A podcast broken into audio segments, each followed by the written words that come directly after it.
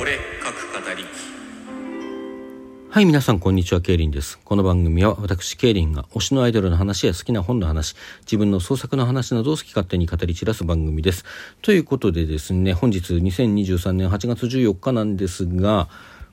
ちょっと前のことになっちゃったんですけどね、8月5日に私の推しグループであるレオワンダーの主催ライブがございましたので、そちらのお話を今回していきたいと思います。よろしければ最後までお付き合いください。まあ、レオワンダーというとですね、来月の24日をもって現体制での活動終了、そのまま活動休止に入るということで、現在ねねさんとリンさんお二人で活動していらっしゃいますけども、リンさんはこの8月24日にレオワンダーの、えー、現体制の終了をもって芸能活動自体を終了されるということです。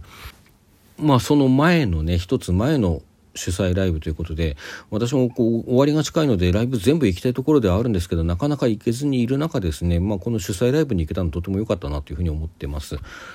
でその終わりが近いということと関係があるんでしょうか今回はねねさんとりんさんお二人がそれぞれこう仲良くしていらっしゃるメンバーさんがいらっしゃるグループから、えー、3つのグループが出演されておりました。最初に出演されたのがライオンネットガールさんですね。まあ、ライオンネットガールさん以前にもね、共演したことがあって、ね、レオワンダーのレオと同じようにライオンっていうのがこう頭につくところからもちょっと親近感の深いグループだなという感じはあるんですけれどもこちら現在ですね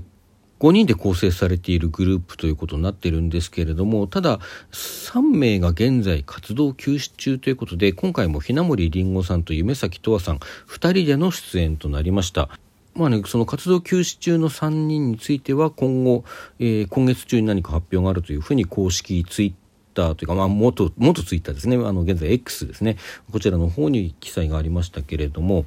まあまあそんな事情はさておきですね。あのお二人であっても非常にレベルの高いパフォーマンスを実現してらしたなというような気がいたします。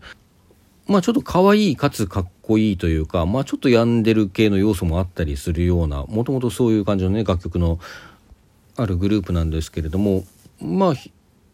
れですね、出演されていたひなもりりんごさんも夢咲とわさんもお二人とも非常に歌唱力が高くて、ダンスもすごくかっこよくてね、本当に見応えのあるステージでした。ちなみにひなもりりんごさんがねねさんとこう、以前より仲良くしていらして、まあ、ねねさんのね、ソロ名義であるねねのねとしてですけれども一緒にライブイベントをやったこともありましたよね。まあ、そんな形で縁の深いグループだったなということで今回も出演されておりまして非常に良いステージでございました。えー、続きまして2グループメンバーバップルさんですね、えー、バップルさん非常に歌唱力の高い3人からなるグループですけれどもちょっとねなんか衣装といい楽曲といい何と言うんでしょうある種の教育番組みたいなね、趣もありつつ、非常に楽しいパフォーマンスされるグループさんですよね。で、えー、こちらのグループはですね、まず鈴木かすみさんが、えー、リンさんと深夜のライブハウス前でバレエをやったことのあるというバレエ友達である というね、非常に仲のいい方であるということなんですね。そしてもう一人ですね、ひろかさんが石川県出身で、えー、親指プリンセスの元メンバーで、えー、その後は西金沢少女団のメンバーとしても活動してらっしゃるということで、リンさんはアイドル活動を、新生親指プリンセスっていう親指プリンセスのこう解散後に活動開始してるのかな。まあそちらのグループでアイドル活動を始めてますので、まあ直接同じところにいたわけではないけどちょっと縁が深いと。まあそして重なる時期にね、同時期にやっぱり北陸でアイドルやってらしたということで、ちょっとその辺のご事情ねあの直接ちゃんと聞いてないんですけれどもまあそういう縁も非常に深いのかなという感じでございますね。ただ残念ながらそのひろかさんがですね当日体調を崩されたとかで出演できなくてあの当日は鈴木かすみさんと牛山桃さんお二人でのパフォーマンスだったんですね。まあちょっとその辺ひろかさんもね非常に悔しかっただろうなと思います。MC の時にも一番来たがってたと思うんですけどねっていうような話はしてましたね。まあ、ただステージとしてはですね、まあ、やっぱりこう一人かけた分というのをあのしっかり補ってというかね、まあ、もちろん全く同じというわけにはいかないんでしょうけれどもそれでもこう見てる側に違和感というものを感じさせることのない大変レベルの高いステージを実現していたなというふうに思いました。まあその事情は違いとねライオンネットガールさんもそうですけども本来のメンバーから人が欠けた時にねどういうふうにこう構成していってどうやって違和感なく見せるかっていうのはやっぱりあの出演するメンバーさんの腕の見せ所でもあるんだろうなと思うんですよね。そのあたり非常にうまく機能していたと言えるのではないでしょうか。そして、えー、3つ目のグループがですね、ドグマクラブスさん。実はこちらも5人のグループなんですけれども、お二人が体調不良のため出演できずということでした。で、まあこちらも全く同じことが言えてですね、まあ、こちらのグループは私見るの初めてだったんですけれども、ちょっとジャズィーなところもありつつの、まあ、ダンスミュージックですかね。そのグループ、グループじゃない、あの、ジャンルのことって僕はよくわからなかったりするので、まあ、何かトンチンカンなことを言ってたら申し訳ないなというところなんですけれども、まあ、ちょっと大人っぽいところもあるようなね、あの、ダンスと楽曲と歌唱であり、まあ、お二人いらっしゃらないということだったんですけれども、あの、十分にその辺堪能させていただきました。ちなみにこちらのグループは、リーダーなのかな？の、あの、ゆらぎひめりさんが、以前、揺れるランドスケープというグループで活動していらして、まあ、あの、やっぱりねねさんとね、とても仲が良くて、ねねのね、ソロでこう、一緒に個展開いたりもしてましたよね。まあ、そんなところで縁の深いグループだったということでございます。ちなみにドグマクラブさんですね、この後、あのこの3人の方々も、まあ、体調不良なのか何なのかで主催ライブご自身の主催ライブに出られないことになったということで代打を頼んだりしていたんですけども、まあ、その後ですねフルメンバー無事回復されて本日もライブがあるということなのでねまあ本当に良かったですね。はい。そして続きまして我らがレオワンダーでございますね。まあ、レオワンダーはね、こう、終わりが近いということで、それを感じさせるところが全くないかというと、そんなこともないんですけれども、すごく気合入ってるしね。まあ、だけど、こう、変な悲壮感とか、なんか終わり感みたいなものっていうのは、まあ、ないのかなと思います。非常にいつものレオワンダーを、あの、楽しませてくれてるなっていうような印象の方が強いですね。これ前回も同じこと言ってるかなと思うんですけど、ただ今回ですね、瀬戸りの一部に、わ、これはエモいと思わされたものがあって、それは、えー、レオワンダの楽曲で、アネモネっていう曲があるんですけど、これは、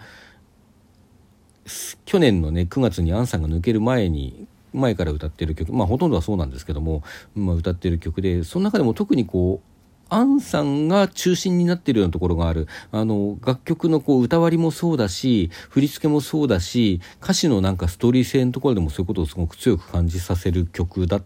た、だったというか、まあそういう曲なんですよ。で、これ二人で続けるってことになった時に、この曲をどうやってやるのかな、これやるのかな、できるのかなっていうぐらいのあれがあったんですけれども、まあ、果たしてと言っていいのかどうか、ずっとこの曲だけね、あの、2人で披露する機会というのは今までなかったんですよ。まあ、ただ、6月の頭にアコースティックでは披露してるんですね。まあ、その時に、お、2人でやるとこんな感じかっていうものの片鱗が確かに見えていたんですけれども、今回のライブでそれが初披露されたと。2人バージョンが初披露されたと。で、そうするとね、まあ、やっぱりこう、なんて言うんでしょう。それはもうそう見せるためにいろいろね、こう、振り付けの変更だとか、こう、歌割りを決めた上で、それをどうやって歌でね、表現していくかっていうところだとか、そういうところですごく、あの、お二人とも、まあ、あるいは、プロデューサーの斉藤さんともどもね、いろいろ考えたところだと思うんですけれども、まあ、その回あってと言っていいのかとか、ちょっと私にわかんないですけどね。まあ、とにかく、とにかくですね、出てきたものっていうのは、もう二人ならではの、このアネモネっていう曲にちゃんとなってたなっていうところがあって、まあ、ストーリー性っていう部分でもね、あの、一人の、こう、一人でずっといた女の子が、二人の仲間と出会って、あの、みんなで進んでいこうっていう、そういうような楽曲だなっていうのが、あんちゃんがいた頃の印象なんですけれども、それがちゃんとこう、なんか二人の出会いの物語になったなっていうようなところ、まあそんなことをね、感じつつ見させていただきました。そして、そしてですね、もうそれだけじゃなくて、このアネモネのあんちゃんがいた頃のまあ、あんちゃんの戦隊曲と言ってもよかった曲をこの2人でね、あの、披露した後で、あの、これは2人になってからの新曲であるフライを瀬戸りに入れてきてたんですよ。これはなんか活動休止のことを聞いてから聞くと、なんかさよならなんてき、あの、多分気づいてないとか、そんな歌詞があったりしてさ、なんか、ひょっとしてもうそういうことを織り込んである歌なのかなって思わせるようなところがある曲で、これがね、3人から2人、1人抜けて2人になってからのこの3人だった頃を思わせる曲の後で、この2人の新曲というのをグッと持ってくるっていうのが、まあ、あの、歌詞の内容なんかとも相まってね、非常にエモかった。これ終わってからね、あの、特典会の時にねねさんともちょっとお話ししたんですけどね、うん、これやっぱり斎藤さんのあの仕込みらしくて、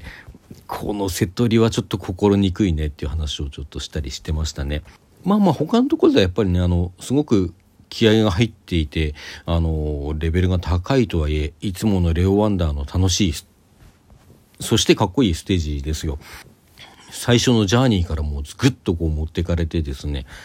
ラストはセーリングデーだったかな？ちょっと自信ないですけど、まあ、セーリングでなんかね、声出しができるようになったのも非常に楽しいですよね。やっぱりね、これがあと少ししかないのかと思うと非常に寂しい気持ちではございますけれども、まあ、とにかくね、行けないライブも多い中、行けたライブで非常にいいものを見せていただいたということで、ちょっとね、あちょっとあまりにも発表されるものを次々といけないことが確定してしまって、地獄のような日々なんですけれども、なんとか少しでもね、あの、足を運んで、あの、レオワンダの姿を焼き付けていきたいなと思っている次第でございます。